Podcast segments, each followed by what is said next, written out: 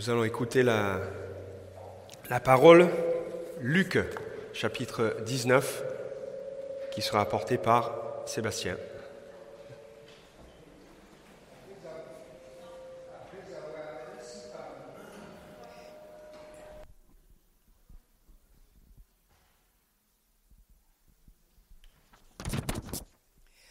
Après avoir ainsi parlé, il partit en avant et monta vers Jérusalem.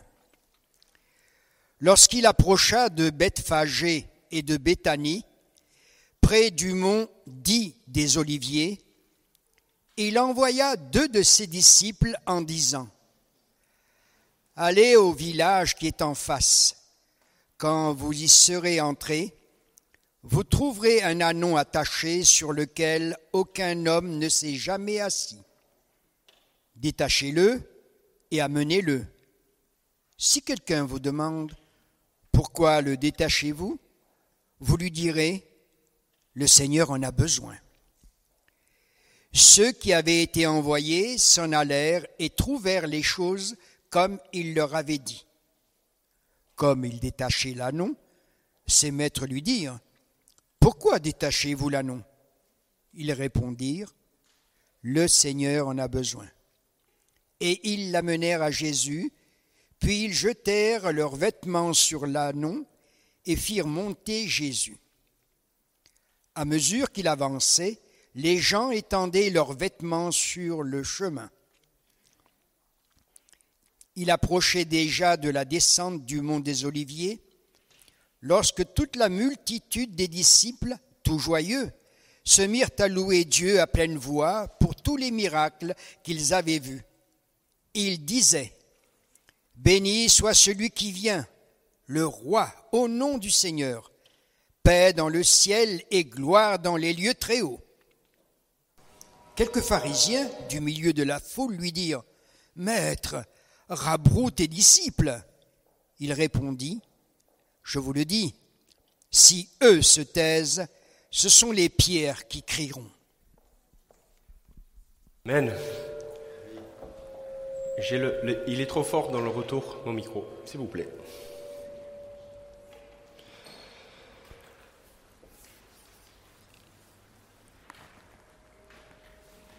Laissez quelques instants pour ce texte de nous imprégner.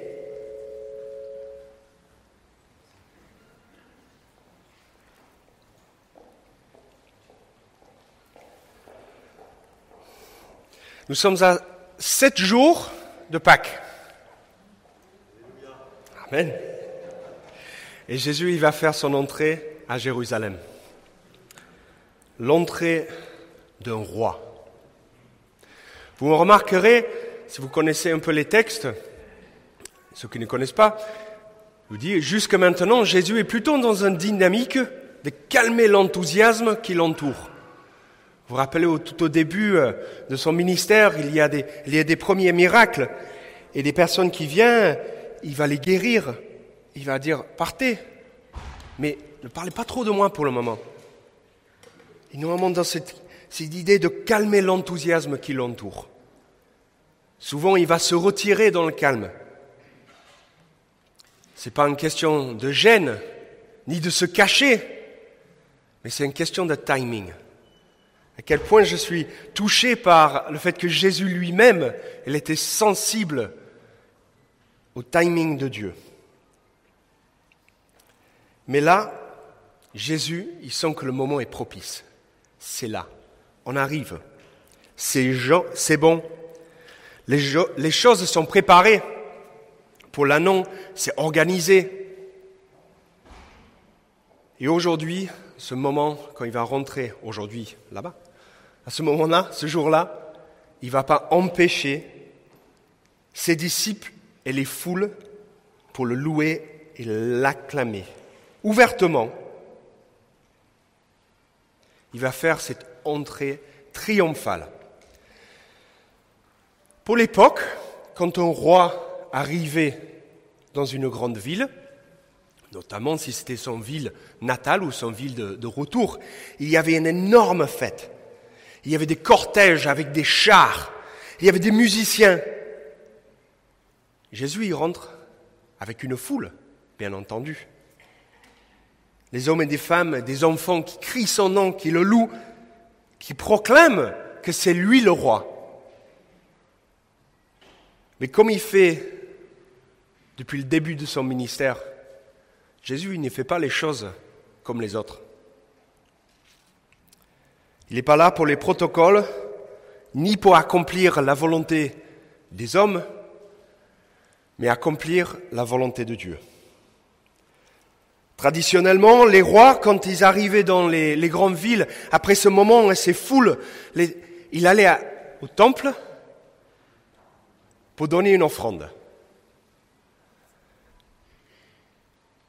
Dans cette semaine sainte, le lendemain, demain, on va lire le passage quand Jésus y rentre dans le temple. Ça va pas être la même chose. Il va mettre tout le monde dehors, il va se, va se prendre d'une colère. Parce que pour lui, parce que pour lui, ils ont fait que son temple, le temple de prière, de louange, d'adoration, c'est un temple où ils ont voulu profaner par gagnant l'argent, dépenser un lieu de débauche au lieu d'un temple, de louange et d'adoration. Donc Jésus, il ne va pas à ce moment-là, après son entrée, donner son offrande. Par contre, l'offrande, il va le donner quelques jours après. L'offrande, il va donner sa vie. Il va donner sa vie pour nous. Cette offrande, ce n'est pas de l'or ou de, l'argent ou, ou, ou un parfum pour être brûlé sur un autel. Non, non, non. Il va donner sa vie entière. Jean 15, verset 12 nous dit, Voici mon commandement, aimez-vous les uns et les autres comme je vous ai aimés. Il n'y a pas de plus grand amour que de donner votre vie pour vos amis. Vous êtes mes amis si vous faites ce que je vous commande. Jésus, il va vivre ces paroles. Il va les incarner purement, il va donner sa vie. Le don, l'offrande de Jésus, c'est sa vie. On parle souvent, déjà entendu la phrase, c'est une question de vie et de mort. Pour Jésus, c'est une question de mort et de vie. Parce que ça ne se termine pas avec la mort, ça se termine avec la vie. Je vais vous mettre un peu de pression ce matin pour vous dire le choix de suivre Jésus, c'est une question de mort et de vie. C'est pas une blague.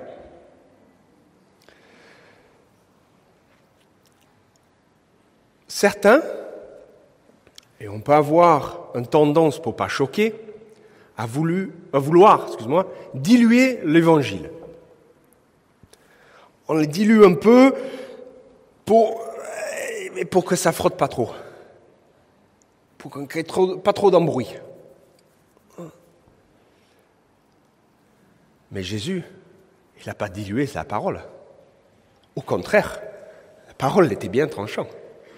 Plein d'amour, plein de bonté, plein de sagesse et du discernement, et surtout de l'amour. Je l'ai dit au début, je l'ai dit à la fin. C'est plein d'amour. Mais Jésus a dit les choses. Il n'a rien dilué. Comme j'ai dit, ce n'est pas un jeu. L'Église n'est pas un club. Alors forcément, c'est une association parce qu'il y a les lois. Mais ce n'est pas un jeu. On n'est pas un club de tennis qui, se retrouve pour jouer ensemble. Hein. Ni un club de vélo que tous les dimanches matins, à 8h moins quart, ils sont tous au rendez-vous et on part tous ensemble faire un chemin ensemble. C'est bien beau. On fait ça. On se retrouve. On part ensemble dans une même dynamique. Mais l'Église n'est pas un jeu.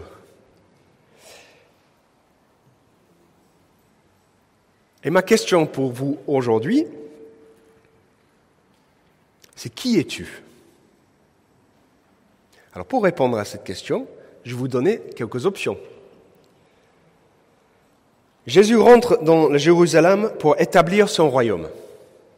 Comment tu te positionnes vis-à-vis Jésus? Qui es-tu? Alors je vais revenir au texte de base. Je vais me permettre de prendre quelques... Liberté, c'est le mot que je cherchais. Pour montrer, lors de ce texte, lors de cette entrée triomphale à Jérusalem, que vous allez pouvoir vous retrouver dans ce texte. Tout d'abord, regardons le comportement des disciples. Est-ce que vous avez déjà été un concert? Levez la main. Les concerts? Peu de mots. Si Jésus rentrait là, qu'est-ce que vous ferez? Qui se lève? Je vous invite à vous lever et applaudir. Faire un peu de bruit comme si Jésus rentrait. C'est timide, c'est timide quand même, c'est timide. Un peu plus. Wouh Yeah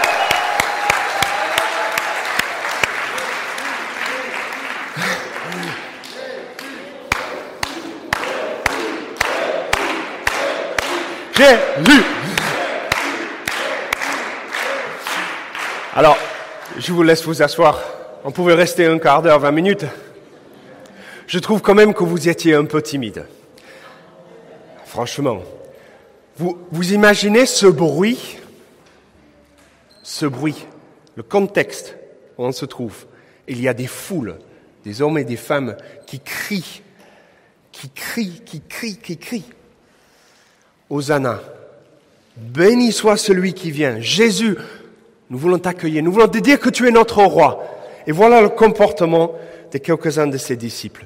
Nous avons vu, juste avant, qu'il y a quelques-uns qui sont prêts à aller préparer le chemin. Ils sont obéissants à Jésus. Il va dire, ils vont aller chercher l'anneau. Ils posent quelques questions et je dis, mais Jésus, qu'est-ce qui va se passer là? On va aller chercher un et, et quoi? Le, le maître, il va nous laisser le prendre tout est prévu. Tout est prévu. Les disciples sont dans une obéissance incroyable. Et après, il y a le moment que Jésus rentre en Jérusalem. Et ils vont déposer leurs vêtements. Imaginez la scène. Des foules, des, des centaines de personnes. Bien sûr, et à l'époque, il n'y avait pas le Covid, donc ils respectaient pas les distanciations. Tu vous imaginez le foule, mais intense, ce moment passion. Et les, disciples, ils vont prendre le manteau, ils vont le prendre et ils vont dire, là, vous le voyez pas là, là, là non plus. Il faut bouger. Là, je le pose. Je le pose parce que Jésus, quand tu vas rentrer, même, même les pieds de l'âne que tu es monté dessus n'est pas digne de toucher ce, cette terre. Et là, je le laisse là. Et là, il faut savoir dans ce contexte, j'étais très euh, interpellé par certains commentateurs qui vont dire que finalement, ils ont posé leur manteau, mais il y a beaucoup des personnes autour, ils ont posé leur talit. Alors qu'est-ce que c'est? La talit, c'est un vêtement. Comme je vous le montre, vous allez le comprendre. Vous connaissez peut-être pas le mot, mais vous connaissez le. Donc c'est une espèce de, châle, d'écharpe qui portait lors de la prière. Pourquoi ce vêtement a de l'importance? Lisons ensemble Nombre, chapitre 15. L'Éternel dit à Moïse, parle aux Israélites, dis-leur de se faire, au fil des générations, une frange au bord de leurs vêtements et de mettre un cordon bleu sur chaque frange qui borde leurs vêtements. Quand vous aurez cette frange, vous le regarderez, vous vous souviendrez de tous les commandements de l'Éternel et de les mettre en pratique. Et vous ne suivrez pas les désirs de votre cœur, de vos yeux, en vous laissant entraîner par eux à l'infidélité. Ainsi, vous vous souviendrez de mes commandements, vous les mettrez en pratique et vous serez saints pour votre Dieu. Je suis l'Éternel, votre Dieu, qui, a fait qui vous a fait sortir d'Égypte pour pour être votre Dieu. Je suis l'Éternel, votre Dieu. Donc pour ces hommes et ces femmes, plutôt les hommes, qui vont poser ces vêtements au sol, par respect, je ne vais pas le faire, vous, comprenez l'intensité de la, geste. C'est des générations et des générations, ils ont été enseignés sur le Dieu de leur salut. Et chaque fois qu'ils le portent, qu'ils regardent les franges, ils vont rappeler tous les commandements et toutes les bonnes choses que le Seigneur, leur Dieu, a fait. Et vous savez, quand ils le mettaient pour prier, c'est comme s'ils s'enveloppaient de la présence de Dieu. Et quand ils le portaient pour cacher un peu les regards, les cacher les yeux sur le côté, c'était comme s'ils mettaient toute leur attention sur Dieu. Ils occultaient tout ce qui se passait autour. Tout, tout, tout, tout pour être concentrés et dans la présence de leur Seigneur Dieu. Un moment de si grande intensité. Et vous savez, certains commentateurs ou rabbiniques vont dire jusqu'à quel point que si le vêtement était abîmé, mais presque il perdait son onction. C'était souillé. Et vous comprenez à quel point ces personnes, ils ont eu la révélation de qui était Jésus, parce que tout ça, ils vont le poser par terre, dans la poussière. Et c'est pas par un manque de respect. C'est pour dire Jésus, viens, viens le prendre, viens le couronner de ta gloire. Prends, prendre toute la place qui te revient. Prends la place qui te revient. C'est pas simplement les actes, ils vont le louer aussi. Ils vont crier. Ils vont se mettre debout et applaudir comme vous. Et il y a certains qui sont en avance, qui vont le voir Jésus venir. Ils vont courir et dire, attendez, regardez, c'est Jésus qui vient. Vous savez, il y a des générations et des générations des hommes et des femmes qui ont parlé du fait qu'il y a un sauveur qui a venir. Il est là. Il allait chercher les personnes, les tirer par la bras et me dire, regardez, Jésus y vient. Ton roi vient. Ton roi, il va venir. Quand j'ai préparé ces prédications, je pense à David, en 2 Samuel 6, quand il y a l'autel qui va revenir, excuse-moi, euh, l'arche de l'Éternel qui va revenir. Il va dire, Samuel 2, 16, David dansait de toute sa force devant l'Éternel. Il était habillé d'un éphod en lin. David et toute la communauté d'Israël firent monter l'arche de l'Éternel avec des cris de joie et au son des trompettes. David sautait et dansait devant l'Éternel. Et on voit dans ce texte que ça lui met égal ce qu'ils pensent les autres, parce qu'on voit le mépris de son épouse dans cette phrase. Mais lui, il est là. Il danse devant l'arche de l'Éternel. Et comme des milliers d'années après, il y a des disciples qui vont danser devant Jésus, qui vont danser devant lui. Ils vont dire, c'est le roi qui vient. Hosanna. Hosanna. Qui veut dire sauve. Nous t'en prions. Viens nous sauver, viens nous aider, viens nous, nous délivrer. Il y a beaucoup d'entre cette personnes dans cette foule qui étaient bien loin de comprendre ce qui allait se passer quelques jours après. Mais ils étaient là. Il y avait un engagement, un, engagement total. Jésus, lui, il savait ce qui allait se passer. Lui, il savait ce qui allait passer. Ce qui lui attendait à Golgotha, le croix de Calvaire.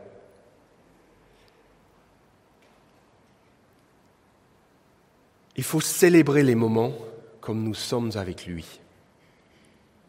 Les disciples célébraient ce moment. Donc voici le moment que je prends un peu de liberté dans le texte pour vous accompagner. Les disciples, eux, ils célébraient ce moment. Mais j'imagine qu'il y a quelques personnes qui étaient un peu trop occupées pour sortir et pour célébrer le roi. Vous imaginez la scène, il y a du monde qui passe, le fou, le bruit. Il un gars qui est là avec son café.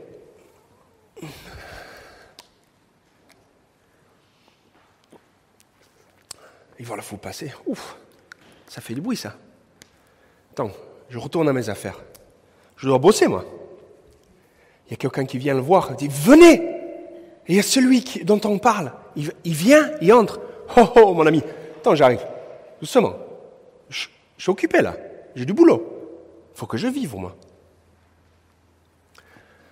Donc, autant qu'il y a des disciples, autant qu'il y a celles et ceux qui sont trop occupés. Là, certains d'entre vous me devancent dans votre pensée pour penser à l'épisode de, de, Marie et de Marthe. Luc 10, 38, Jésus, se retrouve dans une maison et il y a deux femmes.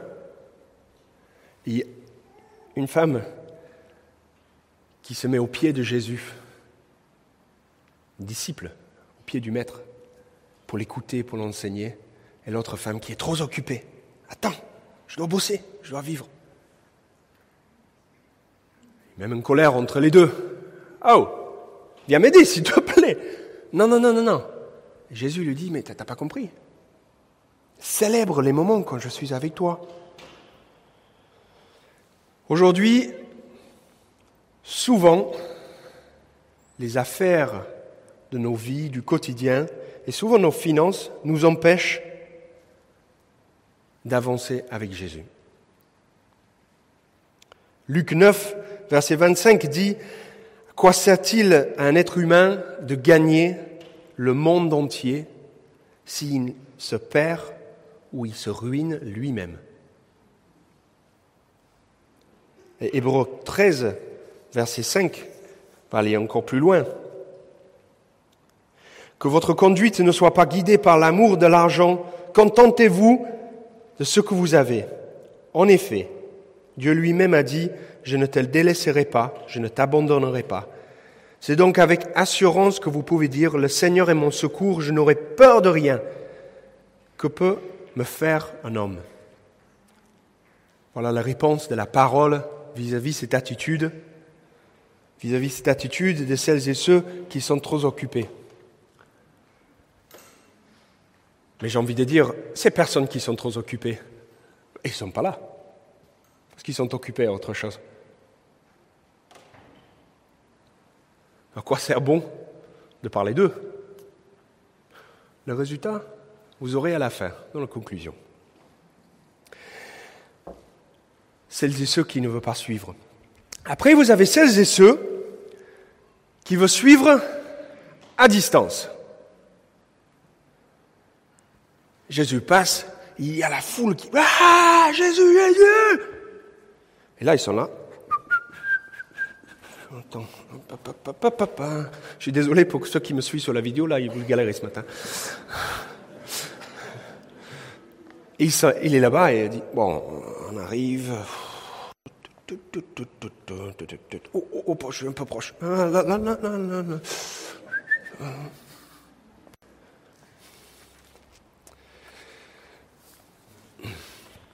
Celles et ceux qui veulent suivre à distance. Et là, justement, je vais approcher et parler particulièrement à celles et ceux qui nous suivent à distance.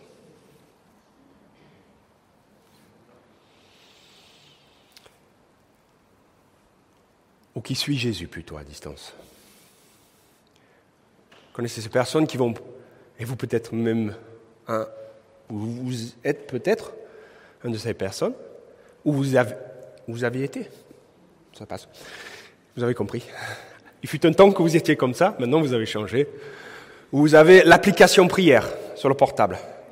Tout va bien, bon, l'application, il est en veille. Après, tout va mal, hop, hop, hop. Pourquoi il ne marche pas cette application-là? Je ne comprends pas. La prière et notre relation avec Dieu, c'est pas simplement dans les moments où on a besoin de lui. La prière, c'est une relation, c'est la communication au quotidien. C'est la clé de votre relation avec la parole de Dieu, c'est la clé de votre relation avec Dieu. Qu'est-ce qui t'empêche d'avancer?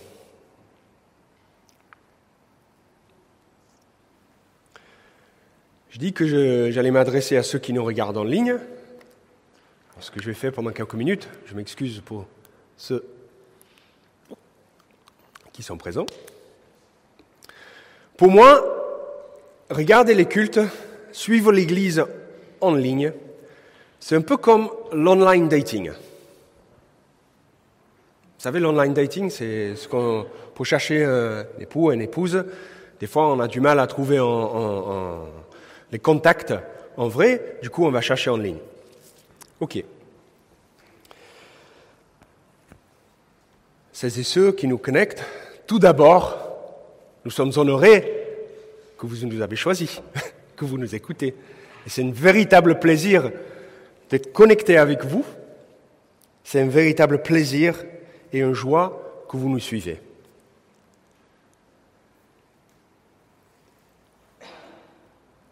Mais l'idée d'une fiançaille, le dating, l'online dating, j'ai jamais rencontré encore quelqu'un qui m'a dit Je suis marié. Ah, cool Elle est comment ta femme? Je ne sais pas, elle est en ligne.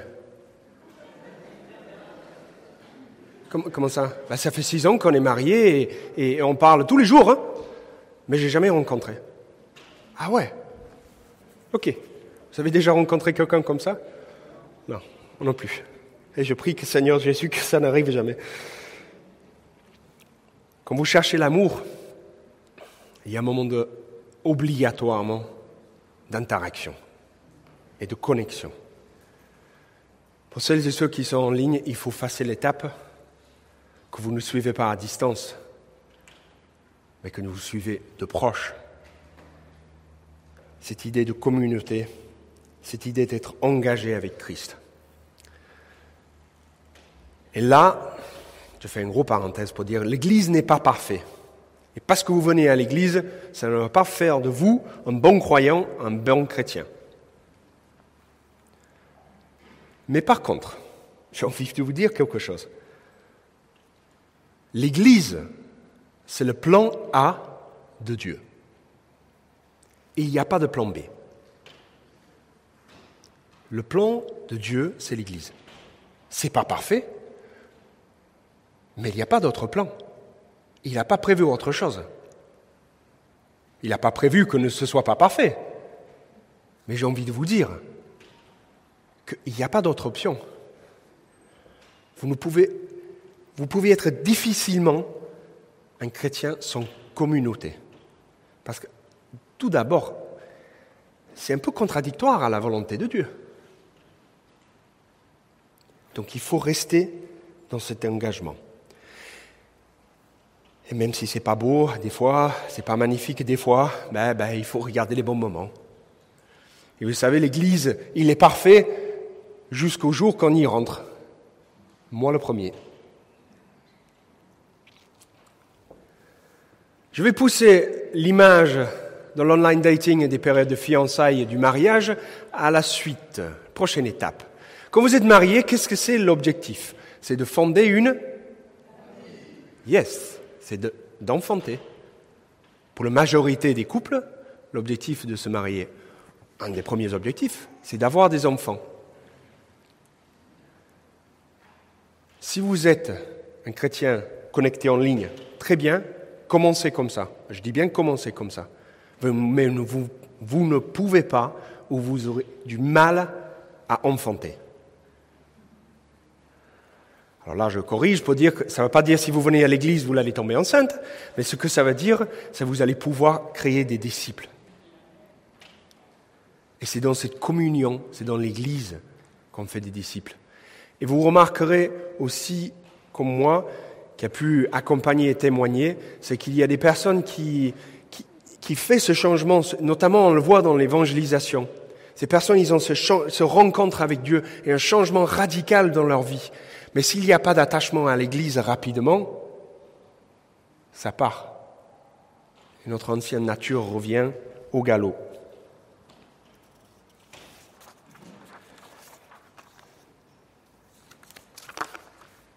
Le fait de faire ce pas dans le, mariage, l'alliance avec Dieu, ça demande des engagements, ça demande de vraiment faire des choses, des sacrifices. C'est en parallèle avec le sacrifice que Jésus il va faire pour nous. Certaines choses qu'il faut sacrifier. Luc 14, 26 dit, Si quelqu'un vient à moi sans me préférer à son père, sa mère, sa femme, ses enfants, ses frères et ses sœurs, et même à sa propre vie, il ne peut pas être mon disciple. Celui qui ne porte pas sa croix et ne me suit pas ne peut pas être mon disciple. Notre verset de Luc 9, en effet, celui qui aura honte de moi et de mes paroles, le Fils de l'homme aura honte de lui, quand il viendra dans sa gloire et dans celle du Père et des saints anges. Vous rappelez au début, j'ai dit que ce qu'on faisons, ce n'est pas un blague, ce n'est pas un jeu, c'est un engagement total. C'est une question de mort et de vie.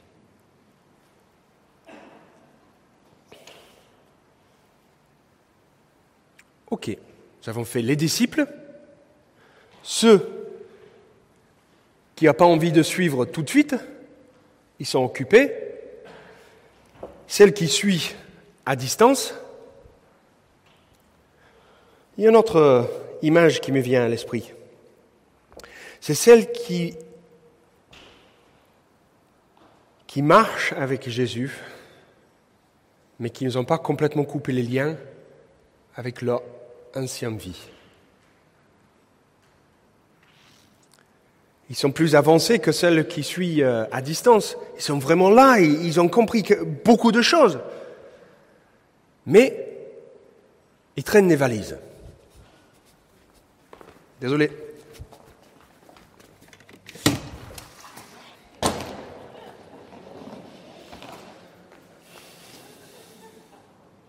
Ils traînent des valises.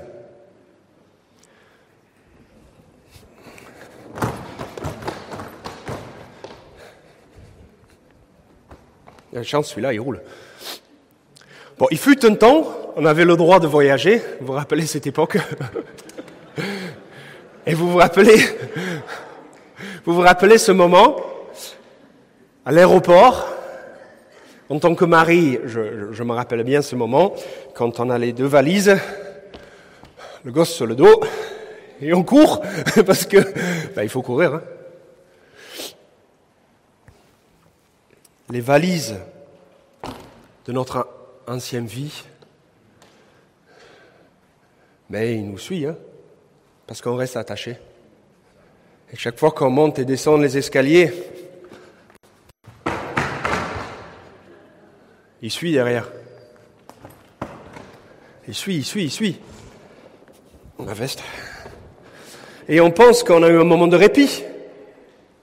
Mais bon, qu'on va repenser par une épreuve, une épreuve. Ils sont toujours là et nous ralentissent. Et vous allez voir et comprendre une autre chose. Souvent, les valises, ils sont là parce qu'on ne les lâche pas. Ma valise, il a des roues. Mais c'est moi qui le traîne. Il n'avance pas tout seul. Hein. c'est moi qui le traîne. Souvent dans la vie, on est fort attaché à ces choses et on ne veut pas s'en débarrasser.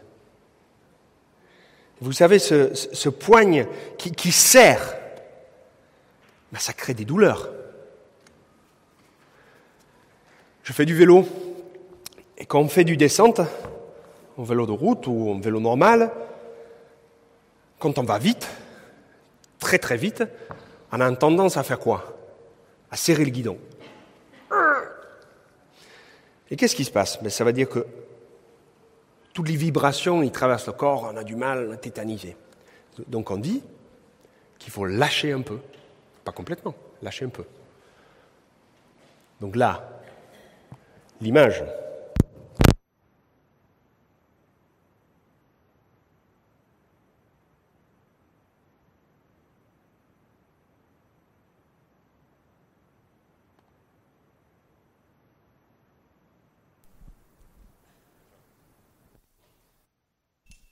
Merci. Messieurs, dames, les valises, il faut les lâcher. Il faut les lâcher. Parce que vous voyez ce qui va se passer quand je la lâche.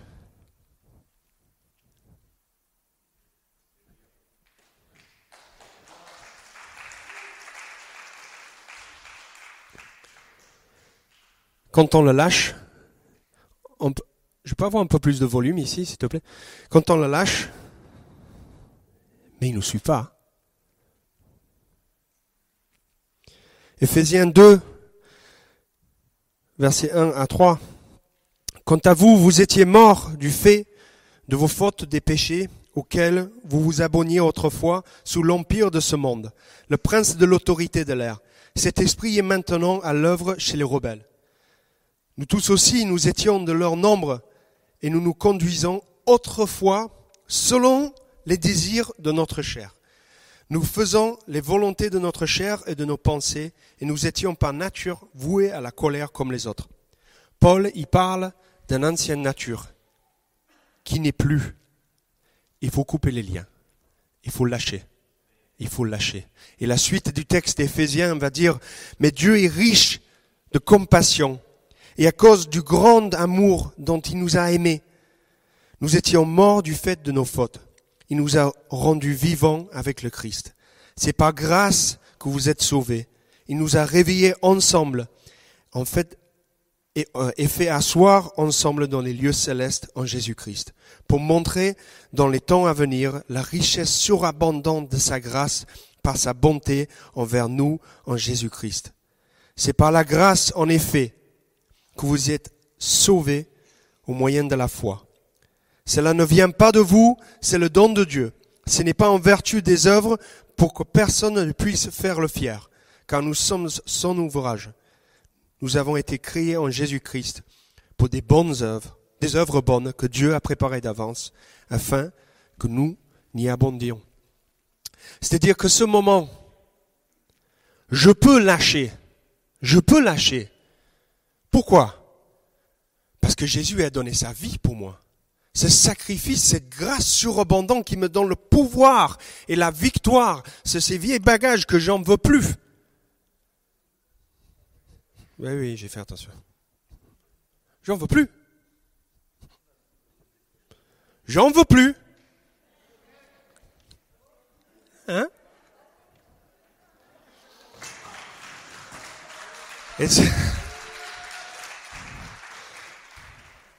J'en veux vraiment plus j'en veux vraiment plus. Et je prends la décision de dire que j'en veux plus. Et ça, ça, ça me fait du bien. Donc ces chrétiens, ces croyants, si vous êtes dans ce cas-là, je vous invite aujourd'hui, ce matin, à lâcher. Prends la décision parce que vous avez le pouvoir de le faire, de lâcher. Et de laisser des choses qui vous empêchent d'avancer dans le passé. Dans le passé. Dans le texte, on arrive aussi sur les dernières parties, sur les ennemis. Parce que mine de rien, dans ce texte, il y avait des pharisiens. Pour eux, ceux qui venaient de, voir ce qui se passait devant eux, une foule de personnes qui acclament Jésus étant le roi, c'est un scandale.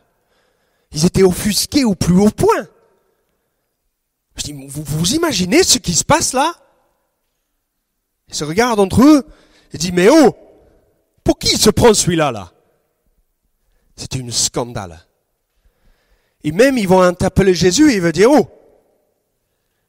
mais Jésus, tes disciples là, corrige-les. Dis-les de se taire. Et Jésus, il va répondre quelque chose. Il va dire, je vous le dis, si eux se taisent, ce sont ces pierres-là qui vont me louer. C'est les pierres qui vont. Rien pour empêcher l'adoration et la louange de Jésus. Le psaume 148 et psaume 96 nous parlent de la nature qui loue, Dieu, la création, les collines, les pierres, les arbres, les montagnes. Tout loue Dieu. Et la louange, ce n'est pas ce que nous faisons uniquement ici le dimanche matin, entre 10h et 10h30, 40, 45 selon les, les dimanches. Ça, c'est de la louange. Gloire à Dieu. Loue-le dans ces contextes, ensemble, dans le même cœur. Mais je vous dis, de lâcher les valises et donner un coup de pied, ça c'est un acte de louange. C'est un acte de louange, de résister